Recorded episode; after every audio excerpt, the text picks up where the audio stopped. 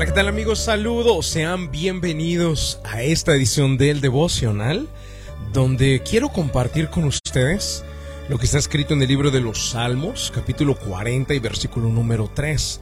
Dice, me dio un canto nuevo para entonar, un himno de alabanza a nuestro Dios. Queridos amigos, el título del devocional el día de hoy es Palabras diferentes.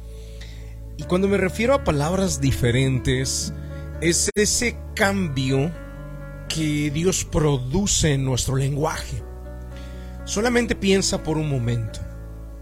Cuando el salmista estaba escribiendo esta canción, Salmos 40, está hablando que él eh, había esperado con mucha paciencia a Dios y que Dios había hecho cambios y transformaciones en su vida, que lo había sacado de lugares peligrosos, que lo había librado de ataques de parte de sus enemigos, que mientras él iba caminando Dios iba enderezando sus pasos.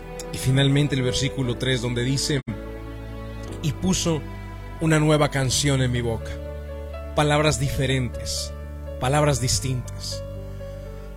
Si pensamos un poquito, queridos, las palabras que hablábamos antes, a las palabras que hablamos cuando nos acercamos a Dios son transformadas, son diferentes, cambian, son distintas, son palabras diferentes. Antes de Dios, nuestras palabras eran, por ejemplo, de preocupación, probablemente de impaciencia, de enojo, tal vez de celos, de envidia, tal vez nuestras palabras eran de temor, de angustia, Date cuenta en el lenguaje de una persona que hmm, está lejos de Dios. Se nota en sus palabras de inmediato. Y, cuando una persona está alejada de Dios, los vas a, o sea, tú te vas a dar cuenta por su lenguaje. Hay quienes, por ejemplo, están sometidos por el temor y sus palabras son todas de pánico, de inseguridad. Y si pasa esta tragedia y si me enfermo de esto y si pierdo mi trabajo. O sea, son personas que están consumidos eh, por, por, sus temores. Pero también las personas que están lejos de Dios no solamente son temerosos o inseguros o, tienen ansiedad, también hay los arrogantes, ¿eh? Que están alejados de Dios. ¿Cuáles son las palabras de esas personas? Yo puedo, yo soy capaz, eh, yo siempre lo he logrado, mis hijos son lo mejor, eh, yo y yo, y todo es una presunción arrogante de lo que ellos son, de lo que ellos hacen, de lo que ellos tienen, de lo que ellos han logrado. Estar lejos de Dios, queridos, se nota en las palabras. Por eso el salmista dice que él esperó con paciencia a Dios y que Dios le transformó por completo, dijo, y puso una canción nueva en mi boca, palabras diferentes, palabras distintas. ¿Cómo son las palabras que hablamos cuando estamos cerca de Dios? Bueno, ¿serán palabras de paciencia? ¿Serán palabras de bondad? ¿Serán palabras de fe? La persona que está cerca de Dios no habla de yo puedo, habla de Dios puede y lo hará por mí. La persona que está cerca de Dios y Dios le ha puesto palabras distintas o diferentes, un canto nuevo, un cántico nuevo, eh, no habla de temor, habla de confianza. Dios se encarga de mí, Dios se encarga de mi familia, Dios proveerá. Ante la enfermedad, declara sanidad, Dios es mi sanador. Ante el ataque, declara y proclama, Dios es mi protección, Dios es mi fuerza, Dios es mi roca fuerte, mi torre fuerte. Entonces, queridos amigos, definitivamente cuando una persona está cerca de Dios, se nota en su lenguaje y cuando una persona está lejos de Dios, también se nota en sus palabras. El estar cerca de Dios no depende de estar en la iglesia. Yo conozco personas que están en la iglesia y sus palabras son o de temor, inseguridad o de arrogancia. Un corazón alejado de Dios. Completamente alejado de Dios. La persona que verdaderamente está con Dios es una que todos los días le busca, todos los días busca su presencia y permite que Dios cambie y transforme su lenguaje y le ponga una canción nueva en sus palabras. Las palabras de una persona que está cerca de Dios suenan como una canción.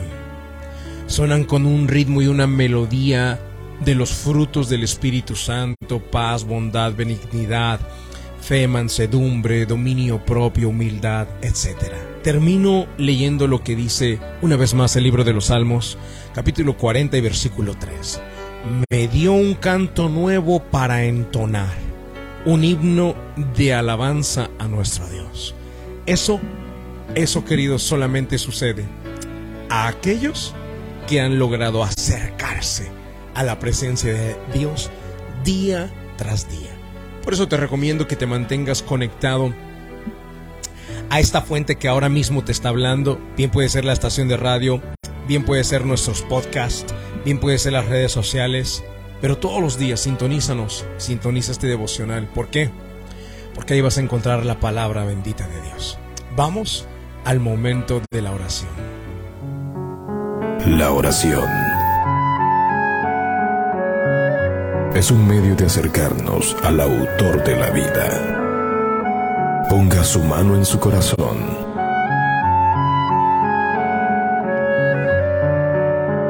Es momento de hacer oración. Vamos a hablar con Dios.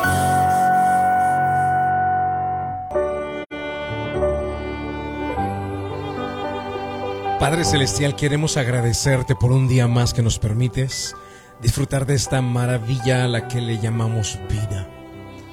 Y Señor, también darte las gracias por lo que has hecho en nosotros. Has cambiado nuestro lenguaje, nuestras palabras hoy son diferentes y distintas. Suenan, suenan a canción bajo el ritmo de la paz, bajo la melodía de la tranquilidad bajo las rimas de la fe. Tu presencia nos llena, Señor, y al estar llenos de ti, nuestras palabras son distintas. Y nuestro lenguaje le da nueva forma a nuestro rostro. Nuestro rostro brilla porque somos hijos tuyos. Nuestro rostro, Señor, es transformado juntamente con nuestras palabras porque hemos decidido confiar en ti. Mi Padre Celestial, Pongo en tus manos a cada persona que está en la sintonía.